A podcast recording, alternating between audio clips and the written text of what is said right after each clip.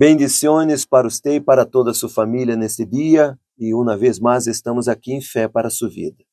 Aqui em Provérbios capítulo 16, versículo 1, escrito está: Podemos fazer nossos próprios planos, pero la resposta certa, correcta, viene del Senhor. Não significa que você não tenha que planear, não significa que você não tenha que traçar os planos para sua vida. É importante planear é importante projetar este fim de ano ou o início de 2023. Você não tem que esperar entrar 2023 para traçar os planos para sua vida. Pero todo ponga la mano de Deus, porque a resposta certa, correta para sua vida vendrá de Deus quando sua vida está entregada em las manos de Deus. Quando nós outros estamos com nossas